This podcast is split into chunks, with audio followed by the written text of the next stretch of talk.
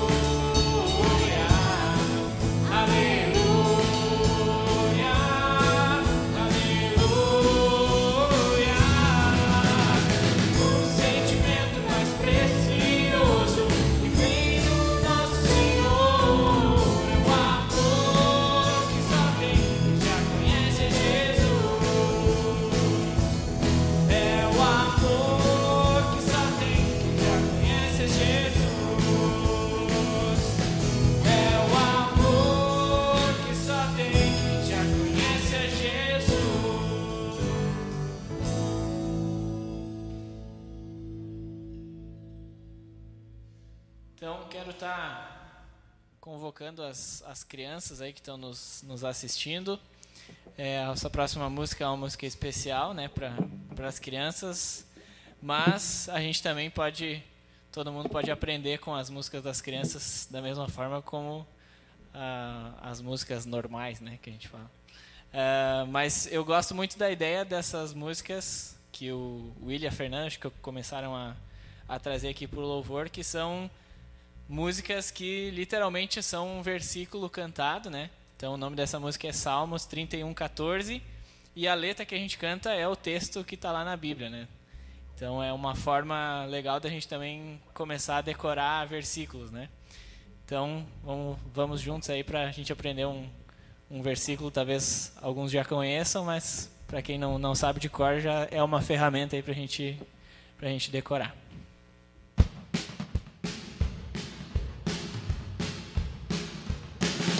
boat.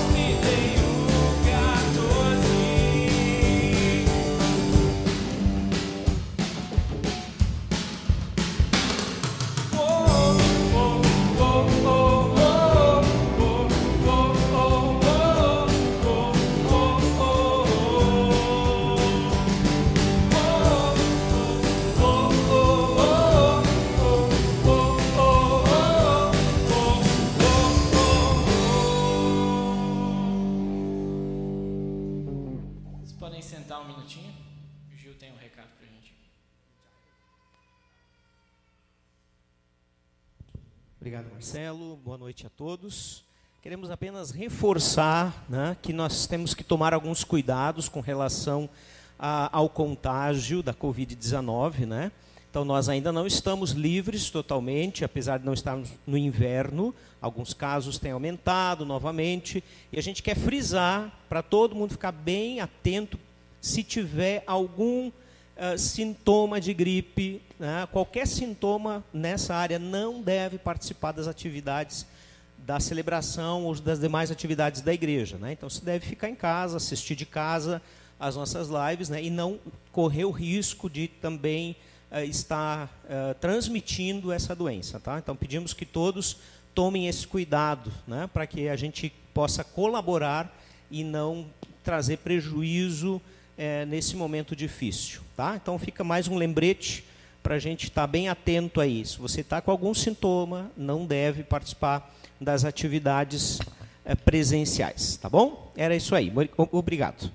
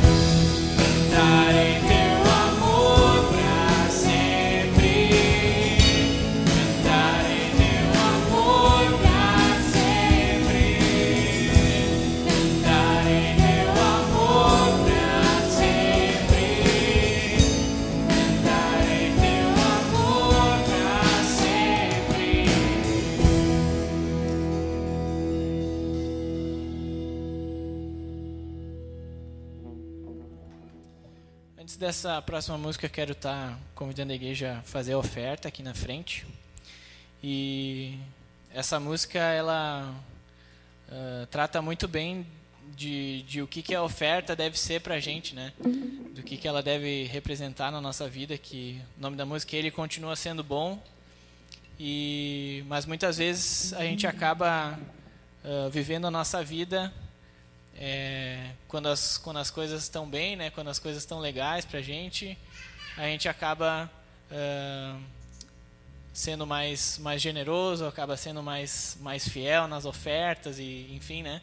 Nesse sentido e às vezes quando a coisa aperta, quando a coisa não está tão legal, a gente primeira coisa que a gente corta é a nossa nossa fidelidade, né? O nosso compromisso com Deus. E o que essa música fala é que Deus ele continua sendo bom tanto nos, nos momentos bons, nos momentos de bênção né, na nossa vida, mas no, nas dificuldades, nos momentos difíceis, a gente Deus continua tá, continua sendo bom. Então, se, em todas as situações ele está ali uh, querendo nos ensinar, querendo nos mostrar alguma coisa, né? Então, a gente vai cantar essa próxima música. Quem sentiu o desejo no coração está trazendo oferta aqui na frente, pode ficar à vontade.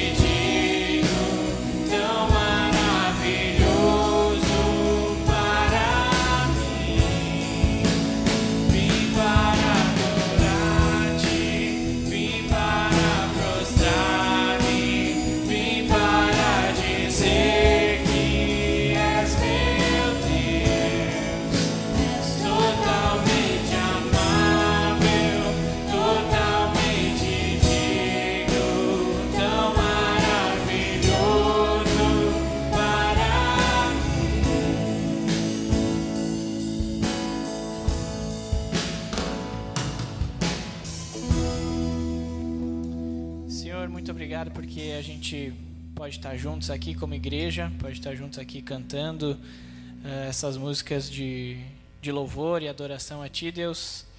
E a gente te louva também pela oferta levantada aqui hoje, Deus, que Tu dê sabedoria aqui para a liderança da igreja. O Senhor está usando esses, esses recursos, Senhor, conforme a Tua vontade. E meu desejo, como eu falei no início, Deus, é que essas letras, essas músicas que a gente canta aqui, a palavra que a gente escuta aqui, Deus, não seja é, só mais uma coisa é, passageira, uma coisa à toa na nossa vida, Deus, mas que realmente a gente, a gente viva isso que a gente cante, a gente viva isso que a gente aprende, que a gente aplique isso nas nossas vidas, Deus. Em nome de Jesus eu oro. Amém.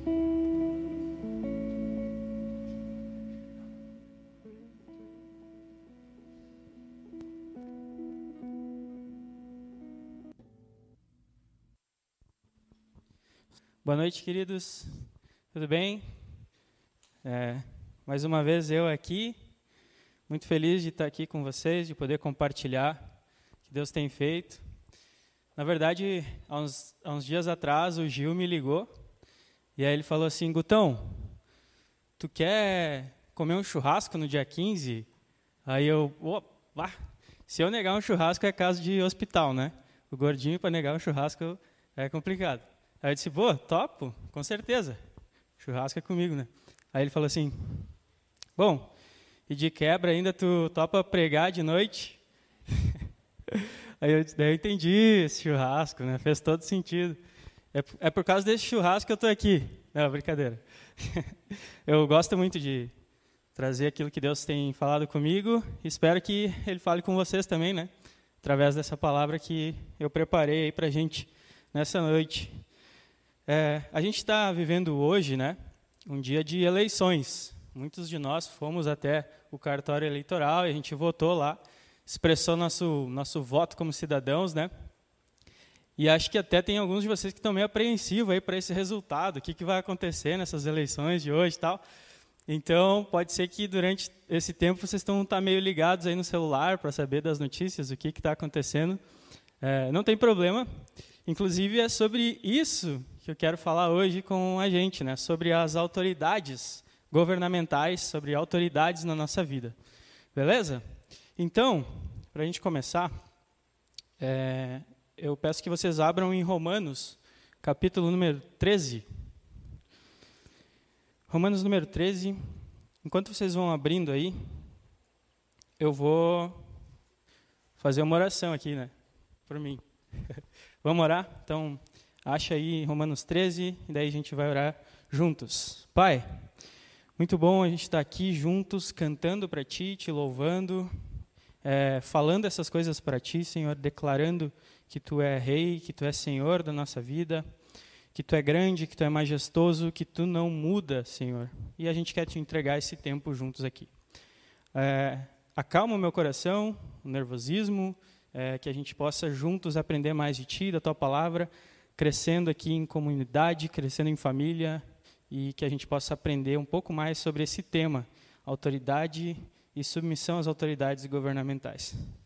Oro por cada um dos que estão aqui, Pai, e também pelos que não puderam vir, aqueles que estão enfermos, aqueles que estão com sintomas de, de corona, que Tu abençoe a vida deles, salve-os, é, liberte-os dessa doença e traga-os em segurança é, nas próximas vezes, Pai.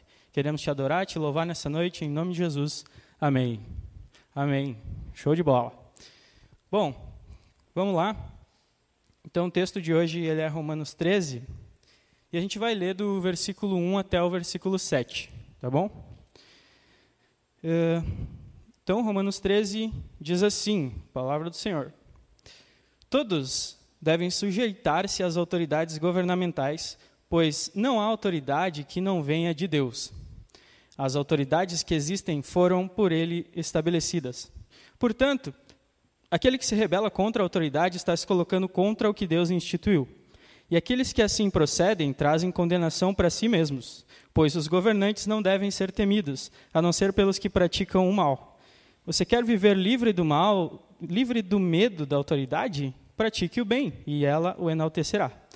Pois é serva de Deus para o seu bem, Mas se você pratica o mal, tenha medo, pois ela não porta espada sem motivo. É serva de Deus, agente da justiça, para punir quem pratica o mal. Portanto, é necessário que, esteja, que sejamos submissos às autoridades, não apenas por causa da possibilidade de uma punição, mas também por questão de consciência. É por isso também que vocês pagam imposto, pois as autoridades estão a serviço de Deus, sempre dedicadas a esse trabalho. Deem a cada um que lhe é devido, se imposto, imposto, se tributo, tributo, se temor, temor, se honra, honra. Esse texto aqui, ele, é, ele fala sobre a autoridade, que as, as autoridades foram impostas, estabelecidas por Deus, né? E aí a pergunta que eu quero lançar para a gente aqui, para a gente é, refletir um pouco, e a gente talvez vai tentar responder no final é: será que o cristianismo ele é de esquerda ou ele é de direita? Essa pergunta vai ficar no ar aqui e a gente vai tentar desmembrar isso tudo, beleza? Bom, para a gente entender um pouco sobre esse contexto, né? Paulo ele escreveu essa carta aos romanos e ele não conhecia a galera lá em Roma, ele não conhecia essa igreja dos romanos.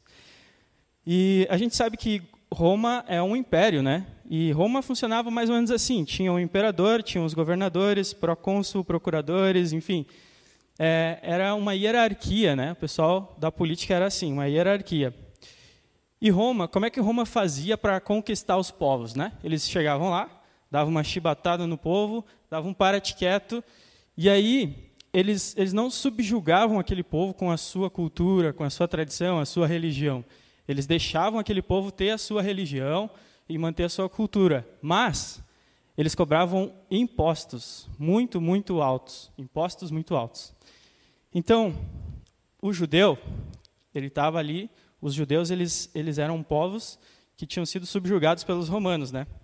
E os judeus eles não aceitavam uh, a autoridade do Império Romano, né? Uh, mas o Império Romano ele, ele dava alguma isenção. Por exemplo, o judeu não precisava participar do exército romano. O judeu tinha lá seus os, os romanos tinham lá os seus soldados. Eles não precisavam trabalhar no sábado, porque isso fazia parte da religião deles, né? Então os judeus não precisavam trabalhar no sábado. Mas os judeus eles odiavam os romanos. Havia uh, os publicanos. Já ouviram falar sobre os publicanos? Que eram judeus contratados por Roma para cobrar esses impostos dos judeus. Então, a maioria dos judeus odiavam esses publicanos, esses cobradores de impostos. Existia um partido dos judeus que eram os zelotes. Eles eram contra Roma. Eles estavam sempre sabotando Roma, sempre matando soldados, queriam se libertar do Império Romano. Só que olha que engraçado, entre os discípulos de Jesus havia um publicano e um zelote. Os dois se odiavam. Na verdade, o zelote odiava o publicano. Mas Jesus já mostrou aí, logo no princípio, quebrando os paradigmas da sociedade, de que os irmãos devem se amar, né? A gente deve amar uns aos outros, inclusive os nossos inimigos. Então, é, esse, esse é o contexto dessa carta, né? Quem eram os romanos? Romanos, eles eram um império muito violento. Eles eram conhecidos pela sua violência. Um dos castigos, uma das punições de Roma era, inclusive, a crucificação, né? O pessoal que se rebelava contra o império e tudo mais, eles eram ali cru crucificados. E como é que funcionava essa, é, como é que funcionava essa subjugação, né? Como é que o Império Romano impunha uh, suas normas ali naquele lugar? Eles construíam fortalezas em lugares estratégicos. Então, por exemplo, ah, rolava um motim, sei lá, acontecia alguma coisa, o pessoal queria se rebelar, os soldados das fortalezas saíam da fortaleza, iam até a cidade e acabavam com a conversa. Depois eles voltavam para a fortaleza. Era assim que funcionava, né? Isso funcionou por muito tempo. E, enfim, por fim, os romanos, eles adoravam o imperador. O imperador, ele era o senhor deles. Então, os romanos, eles adoravam o imperador. Eles chamavam ele de Kyrios, que é senhor. E uma coisa engraçada é que Paulo ele já quebra ali um paradigma porque ele chama Jesus de o único Kyrios. Jesus é o nosso único Senhor. É só a Ele que a gente presta culto. É só a Jesus que a gente adora. Jesus é o nosso Senhor. Mas então, vamos ali, no, vamos para o texto, né? Então a gente leu dos versículos do 1 até o 7. E eu queria fazer uma divisão rapidinha aqui sobre os conteúdos, os assuntos que Paulo está tratando aqui. Muito provavelmente a galera da igreja de Roma tinha uma dúvida.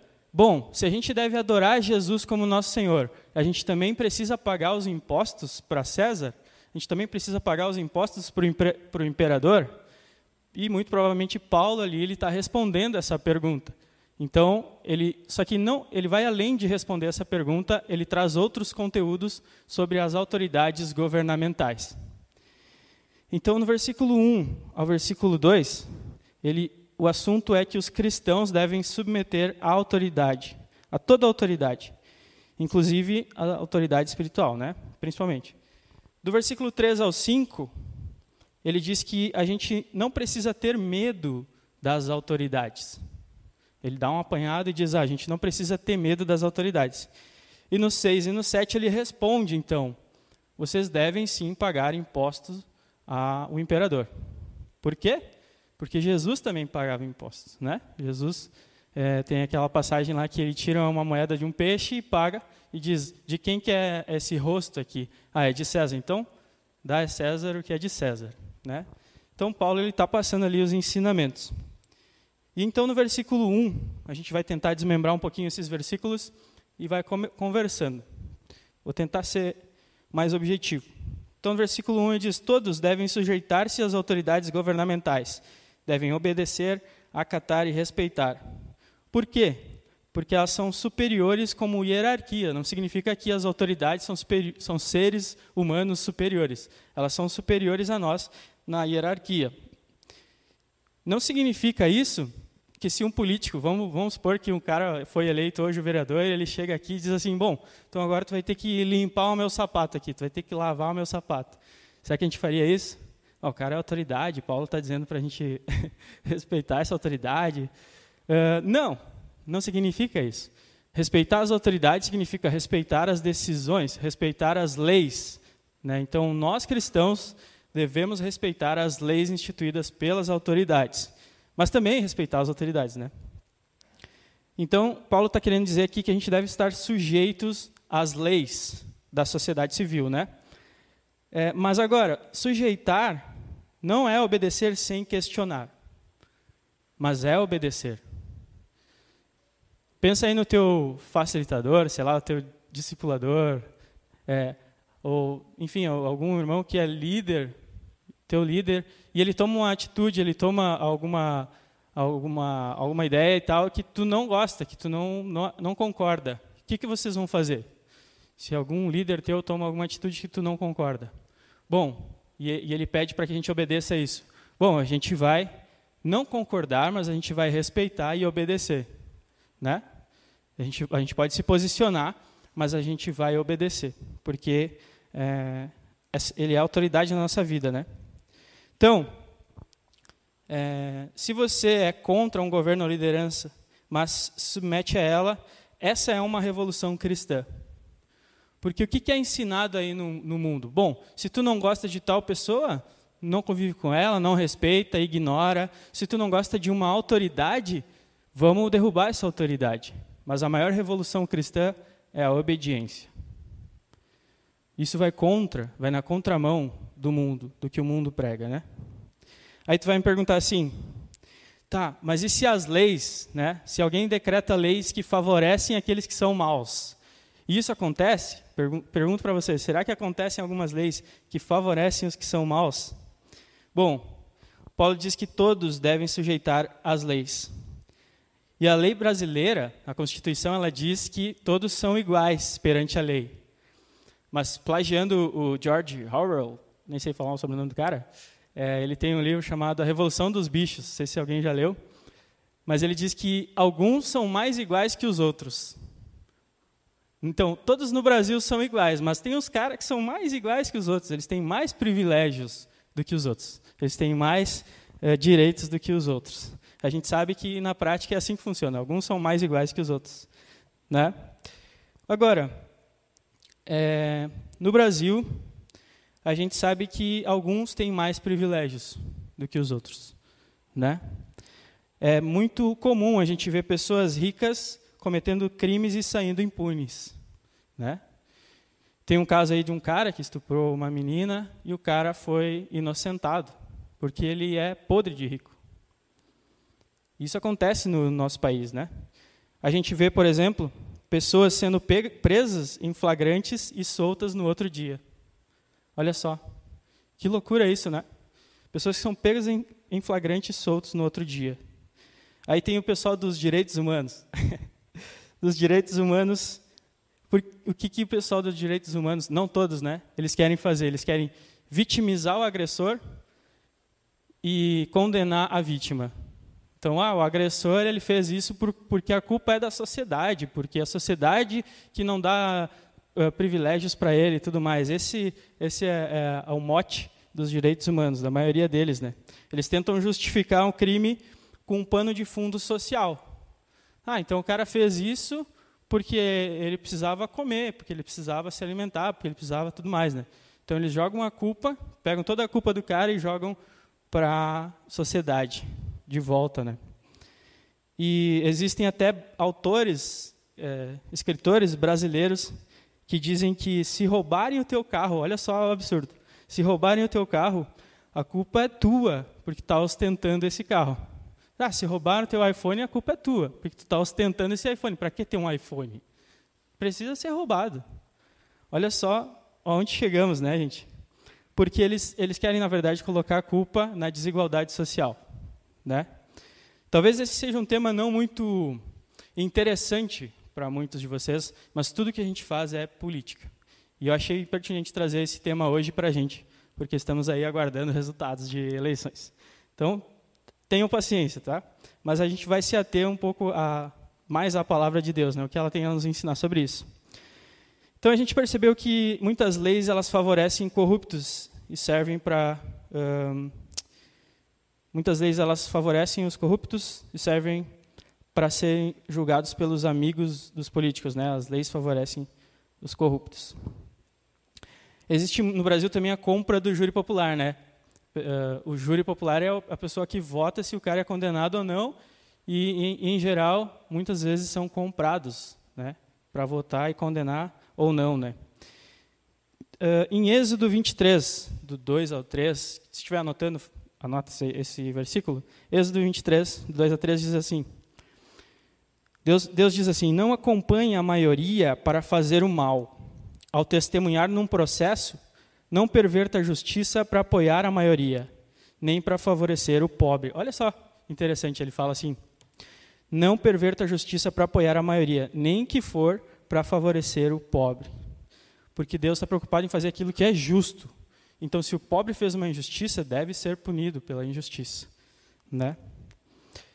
Uh, o ser humano, mas a gente percebe que o ser humano ele é corrupto por natureza, né? E, e, e eu vou falar um pouco sobre isso mais para frente, mas o, o, interessante desse primeiro versículo é que Paulo está dizendo assim, ele não está dizendo que a gente deve obedecer desde que as leis e tudo mais. Não. Ele está falando que a gente deve obedecer às leis governamentais. Esse é o primeiro ponto do que eu quero falar aqui.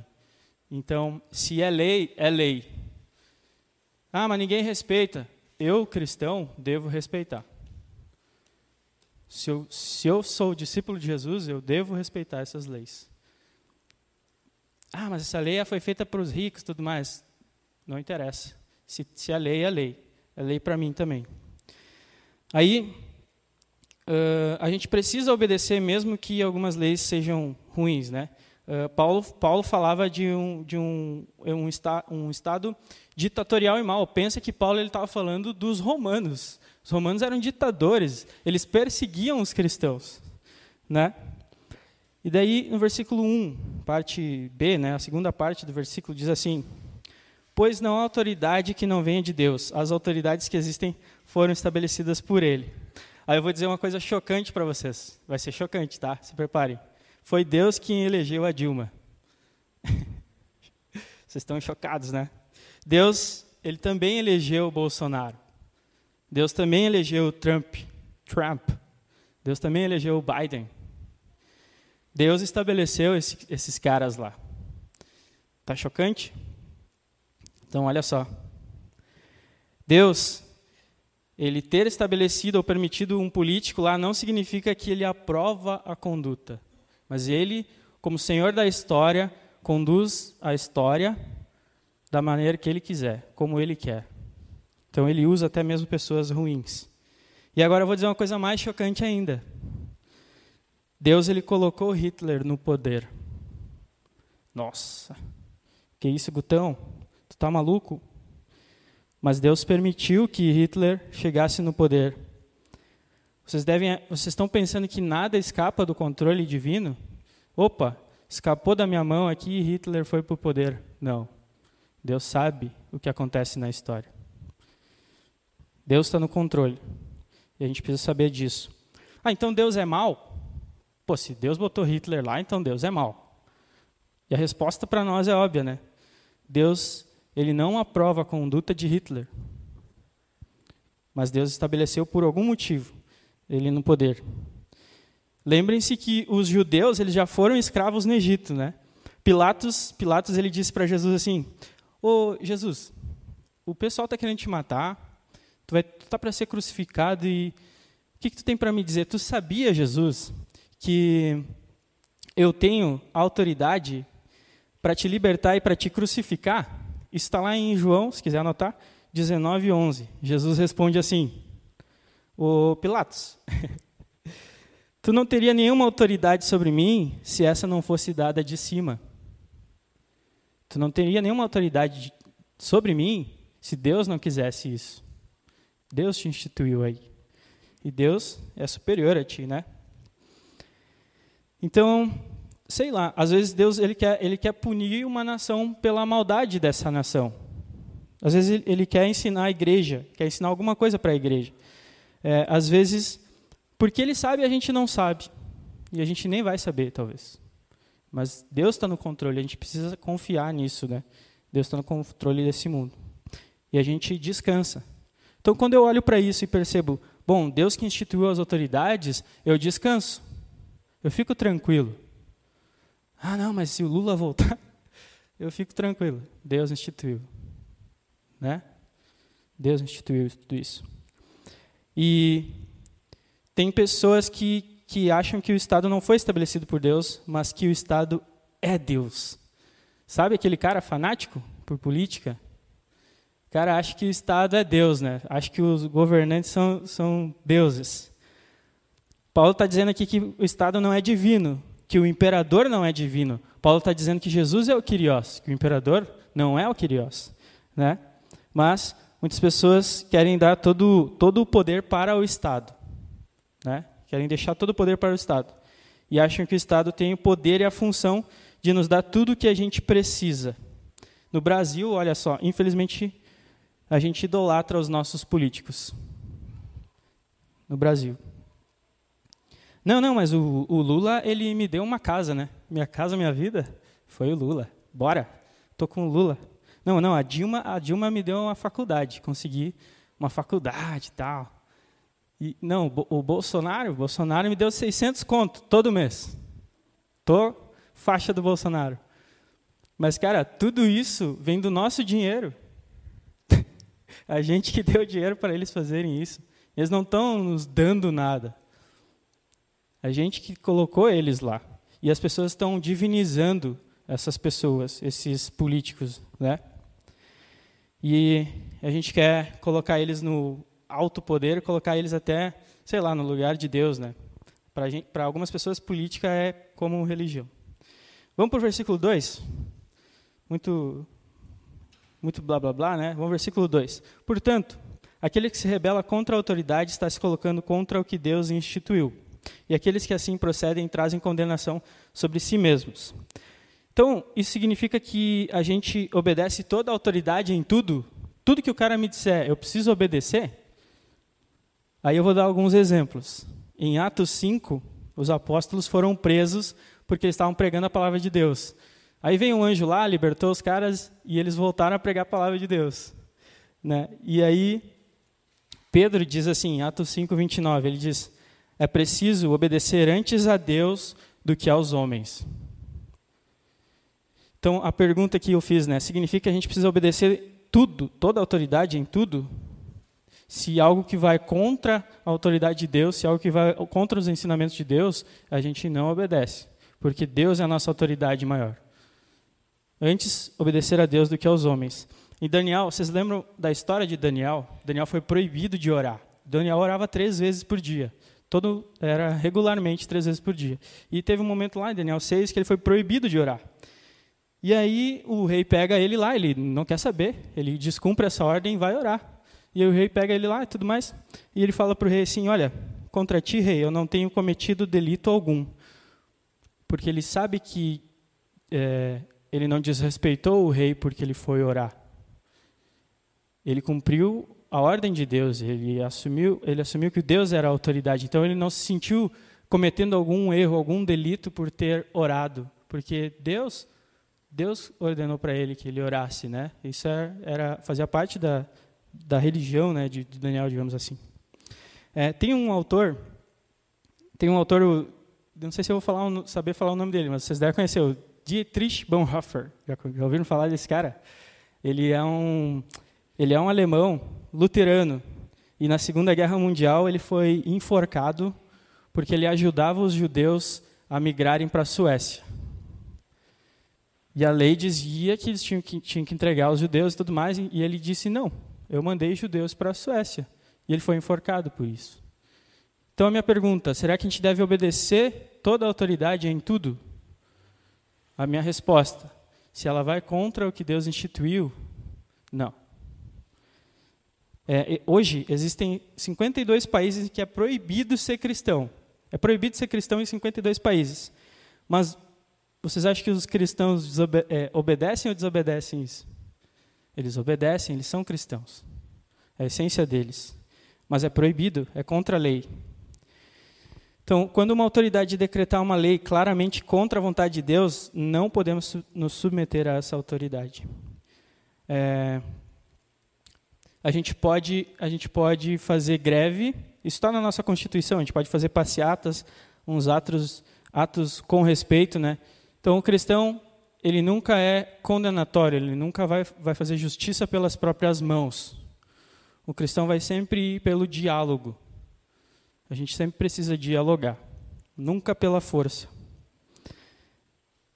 Talvez isso soe estranho para alguns, mas eu entendo assim, né? Uh, nós conhecemos a vontade de Deus e ela é muito maior do que qualquer lei brasileira. A vontade de Deus é essa aqui. Ela é muito maior do que qualquer lei.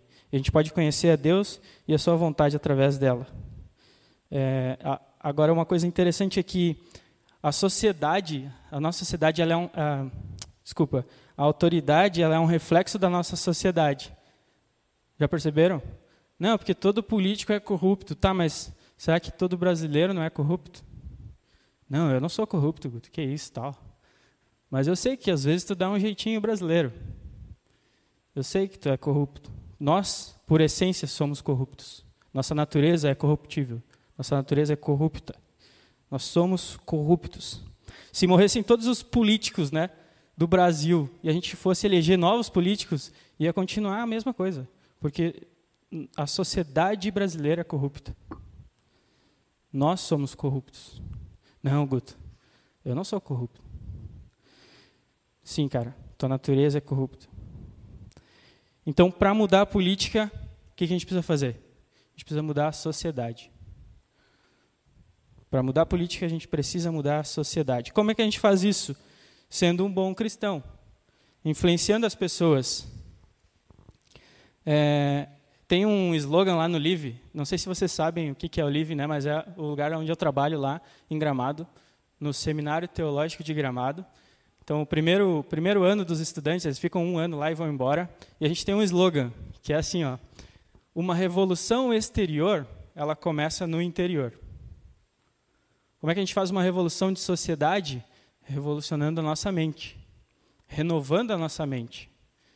Eu renovo a minha mente e influencio outros a renovarem as suas mentes. E quando uma sociedade renovar a sua mente, a sociedade vai ser renovada. Renovada pelo amor de Cristo renovada por Jesus. Então, uma revolução exterior, ela só começa no interior. A começar em mim, né? A gente gosta de cantar, mas não gosta de fazer. É... Então, vamos seguir. Deixa eu só me achar aqui rapidinho. É, a, gente, a gente vê que no Brasil, por exemplo, eu vou, vou começar a avançar nos, nos, versículos, né, mas a gente vê que no Brasil alguns impostos são abusivos, né, a gente paga muito imposto. Né? Ah, então, mesmo que esses impostos sejam abusivos, mesmo que queiram tirar nossa privacidade, instituir leis absurdas, é, eles não podem nos impedir de adorar a Deus, não podem nos impedir de falar do Kyrios, do nosso Senhor.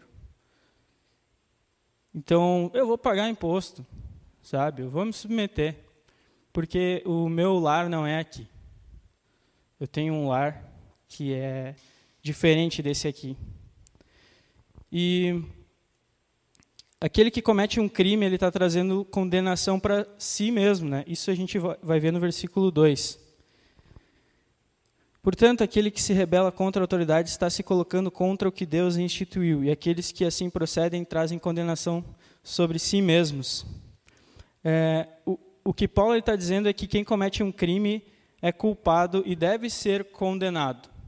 Né? Então, se no Brasil a gente comete um crime, obviamente a gente precisa ser, ser condenado. Mas a nossa sociedade ela tenta vitimizar né, o criminoso e tenta criminalizar a vítima. Um, a sociedade ela diz que as pessoas cometem crime porque elas foram incentivadas, né? Ah, sei lá, esse cara ele passa fome, então por isso ele rouba, por isso ele mata. Mas não, o que Paulo está dizendo aqui é que ele, se ele roubou, ele precisa ser punido. Não é a sociedade que muda e tal. As pessoas elas cometem crimes porque elas querem. As pessoas cometem crimes porque elas querem. Foi uma decisão delas. É, ninguém, ninguém apontou uma arma na cabeça de alguém para roubar um carro. Ah, não, vai lá rouba um carro para mim. Ninguém, ninguém apontou uma arma na cabeça para uma menina é, abortar, né?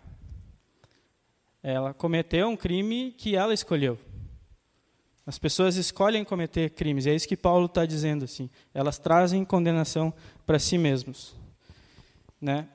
Ninguém hum, comete crime porque ah, aconteceu isso tal. Não. As pessoas cometem crime porque elas querem. E é isso que Paulo está dizendo. Vamos seguir nos versículos 13 e 4. Agora vou pegar dois versículos direto aqui. Que diz assim. Beleza, obrigado, Gil. Então, o que Paulo está dizendo aqui é que as, a, os governantes, as autoridades, eles têm duas funções. É fácil. Eles têm duas funções. Quais são as funções? Punir o mal e louvar o bem. Enaltecer o bem. Essas são as funções dos governantes. O, o, o, extra, o Estado, né, ele não pode produzir o bem, ele louva os que fazem o bem. A gente coloca, quer colocar na mão do Estado o bem, né? Ah, coloca instituições na mão do Estado, então o Estado que, que tem esse poder de fazer o bem para a sociedade e tudo mais. Mas ele, segundo o texto aqui, ele tem duas funções: punir o mal e louvar o bem que os homens cometem. O que eu quero dizer com isso? É, é basicamente assim: não é dever do governo tirar moradores de rua da rua, é o nosso dever. É, entendam o que eu quero dizer. Não é dever do, do governo colocar as crianças na escola, é o nosso dever, como sociedade. Talvez o governo assegure que as crianças vão para a escola, mas é o nosso dever como cidadãos colocar as crianças na escola. Não é dever do governo dar assistência aos pobres. É o nosso dever como cristãos. A gente precisa dar assistência aos pobres.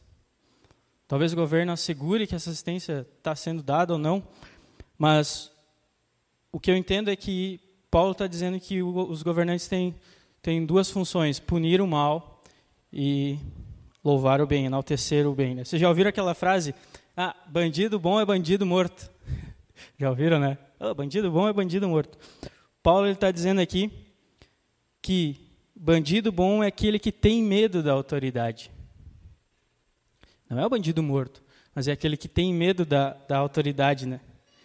Mas a gente sabe que no Brasil o bandido não tem medo da autoridade, não tem medo da punição, porque no outro dia ele vai estar na rua de novo.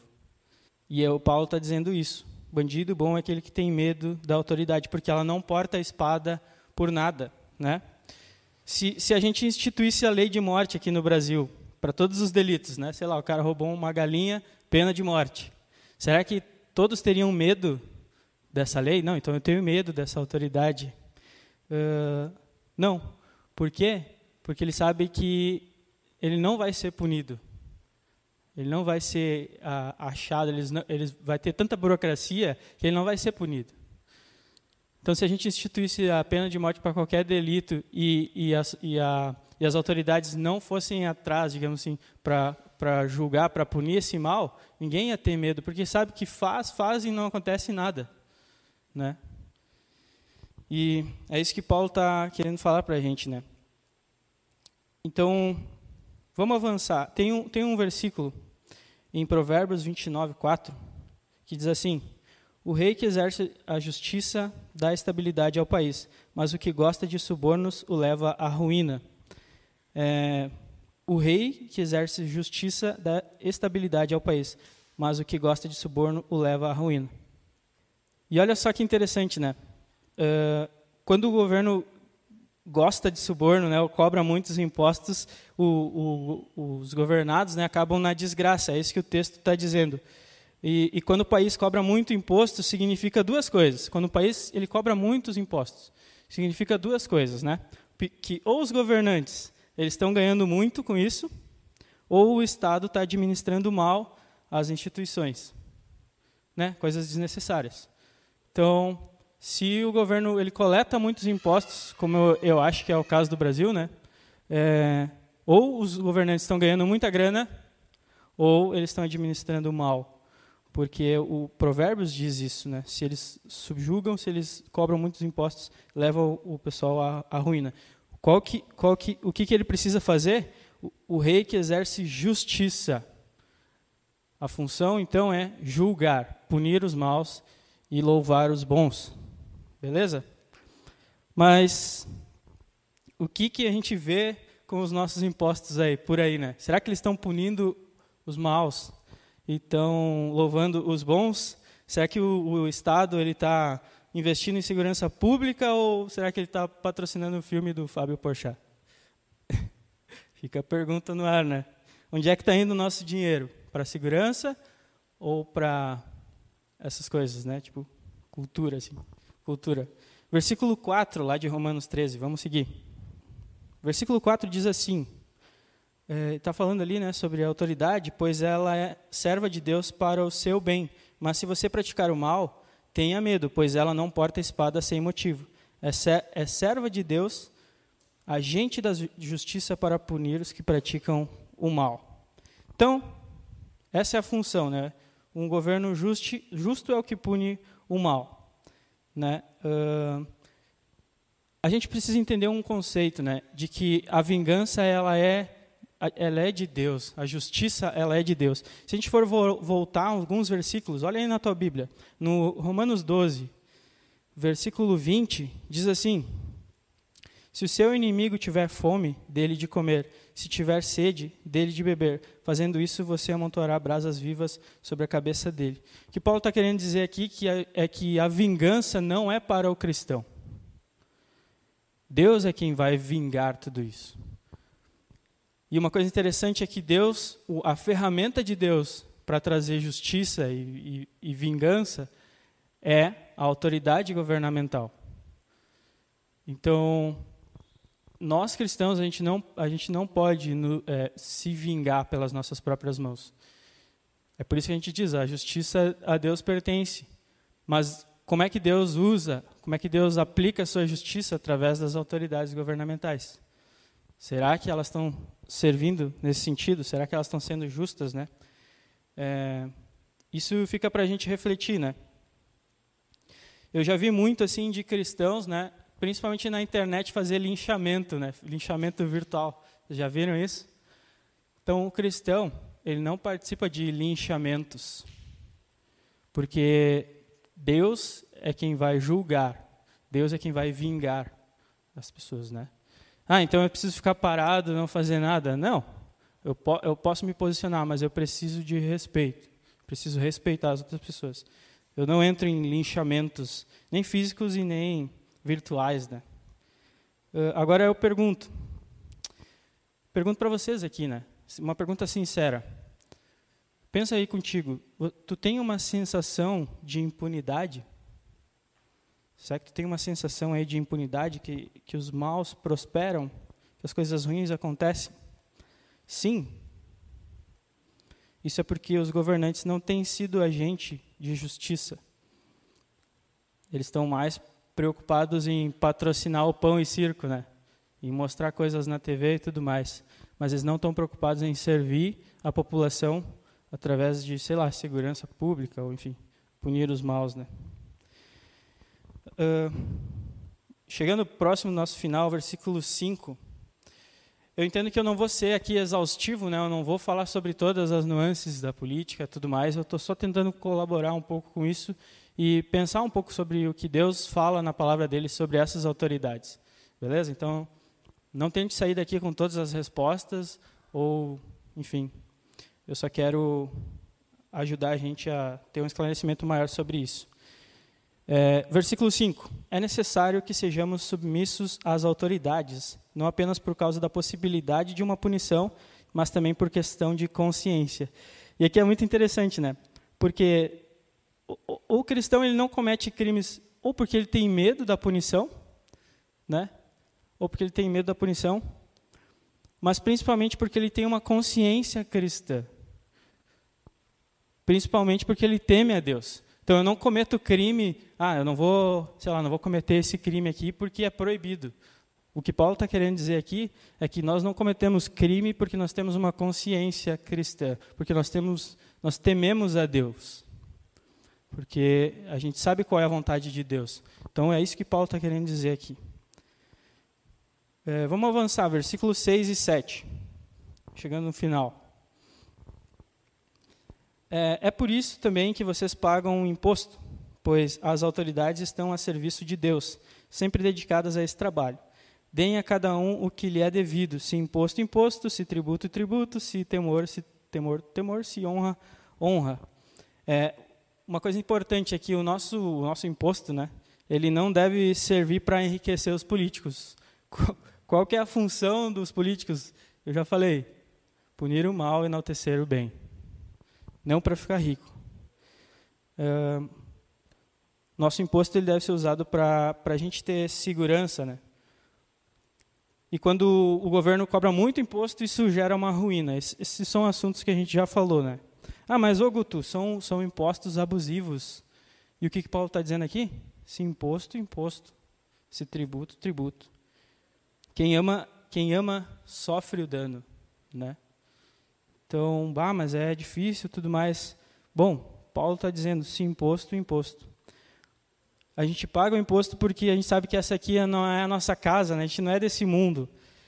A gente precisa viver pelo diálogo. Bom, eu posso me posicionar contra o imposto, mas eu não vou é, ser afrontoso, desrespeitoso. O cristão sempre vai pelo, pelo diálogo.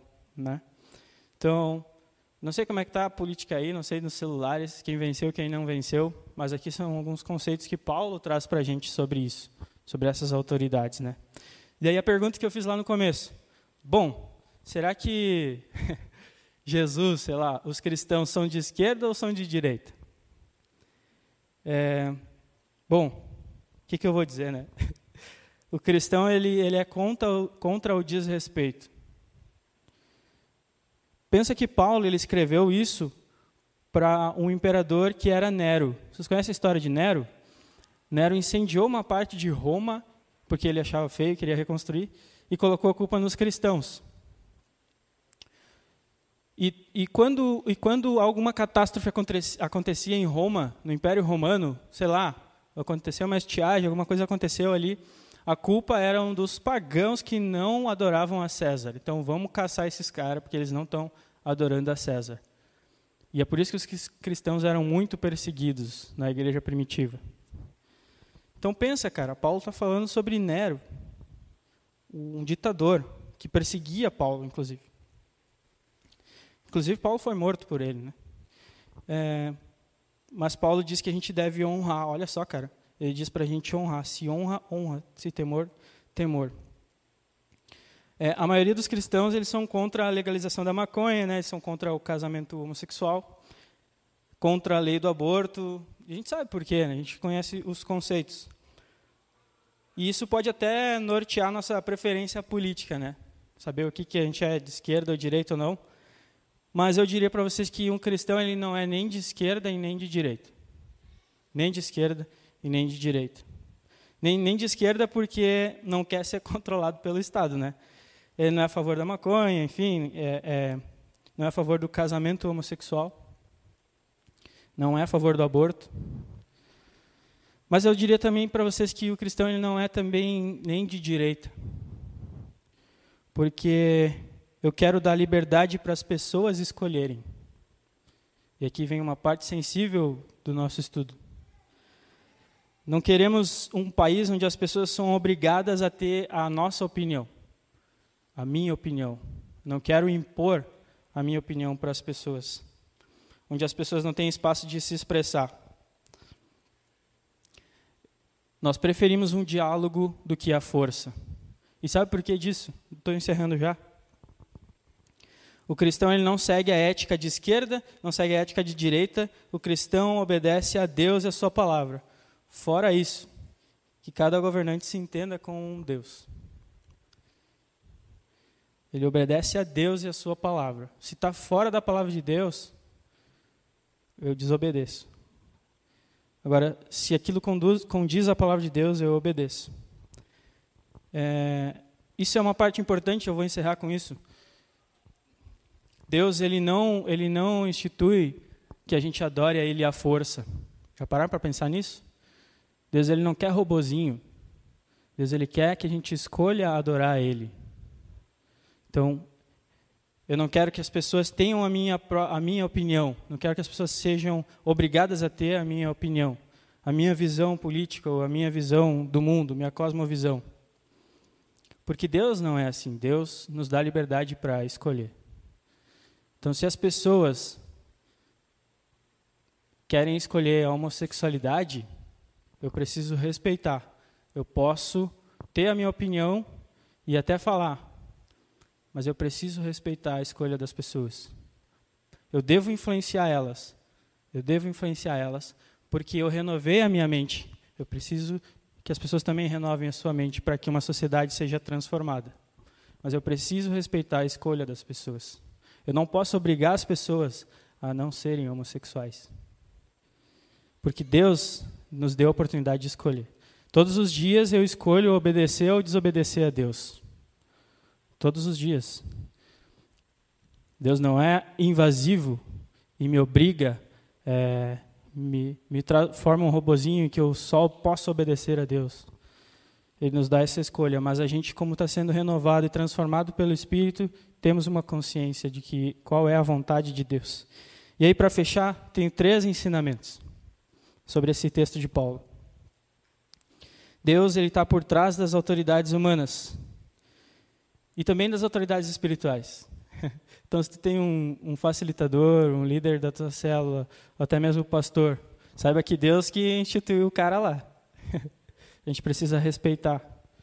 A gente precisa ser submisso a essas autoridades. Porque, no final das contas, elas vão prestar contas no tribunal de Cristo, elas vão prestar contas sobre essa administração que eles tiveram, né? Segundo ensinamento, devemos orar para que Deus nos dê bons governantes e autoridades. A gente precisa orar. A palavra diz isso, nós precisamos orar pelos nossos líderes, nossos governantes. E para fechar, o reino de Deus, em sua perfeição, ele não vai ser implantado nesse mundo completamente. Nós não somos daqui. A justiça, a justiça é, divina, ela só vai ser plenamente conhecida no céu. A bondade divina a gente só vai conhecer no céu. O ser humano, naturalmente, ele é corrupto. Coisas ruins vão acontecer. Coisas muito ruins vão acontecer. Catástrofes vão acontecer. Maus governantes vão existir. Mas a nossa casa não é aqui. Nosso lar não é aqui. A gente está esperando o nosso lar, onde não vai ter mais pecado, não vai ter mais choro nem dor. A gente precisa ansiar a nossa casa, a gente precisa esperar pela nossa casa verdadeira. Então, muitas coisas vão acontecer de ruins por maus governantes, mas esse aqui não é o nosso lar. E que isso nos dê esperança. Beleza, galera? Vamos orar? Pai, eu entrego nas tuas mãos as decisões que foram tomadas no Brasil aí sobre as eleições. E a gente sabe, Pai, que tu tem autoridade, tu estabelece autoridade. Uh, te entregamos esse momento aqui de consagração a ti, de leitura da tua palavra, de reflexão a tudo que tu quer nos falar, Pai. Perdoa as minhas falhas, as minhas fraquezas e que tu nos abençoe, Pai, mais esse dia. E que a gente possa refletir uma ética moral tua, um caráter cristão, um caráter que mostra quem tu és, Senhor, e não quem é o nosso partido político. Que tu seja a prioridade na nossa vida, Senhor. E nós descansamos em ti porque sabemos que tu está no controle de tudo. Te entrego essa noite, nosso tempo de louvor, a palavra que foi lida, e colocamos nas tuas mãos ah, os governantes do nosso país, Pai nos abençoa, nos conduz de volta para as nossas casas, nossos lares, e que a gente possa ser enaltecido por praticar o bem e fazer a tua justiça, Pai. Eu oro, te agradeço por isso, pelo privilégio de estar aqui falando também, e que tu seja o nosso Kyrios, nosso Senhor, Pai. Em nome de Jesus. Amém. Amém. Valeu, galera. Acho que estão dispensados. Tenham uma boa noite e Talvez nos vemos aí nos próximos domingos. Um abraço.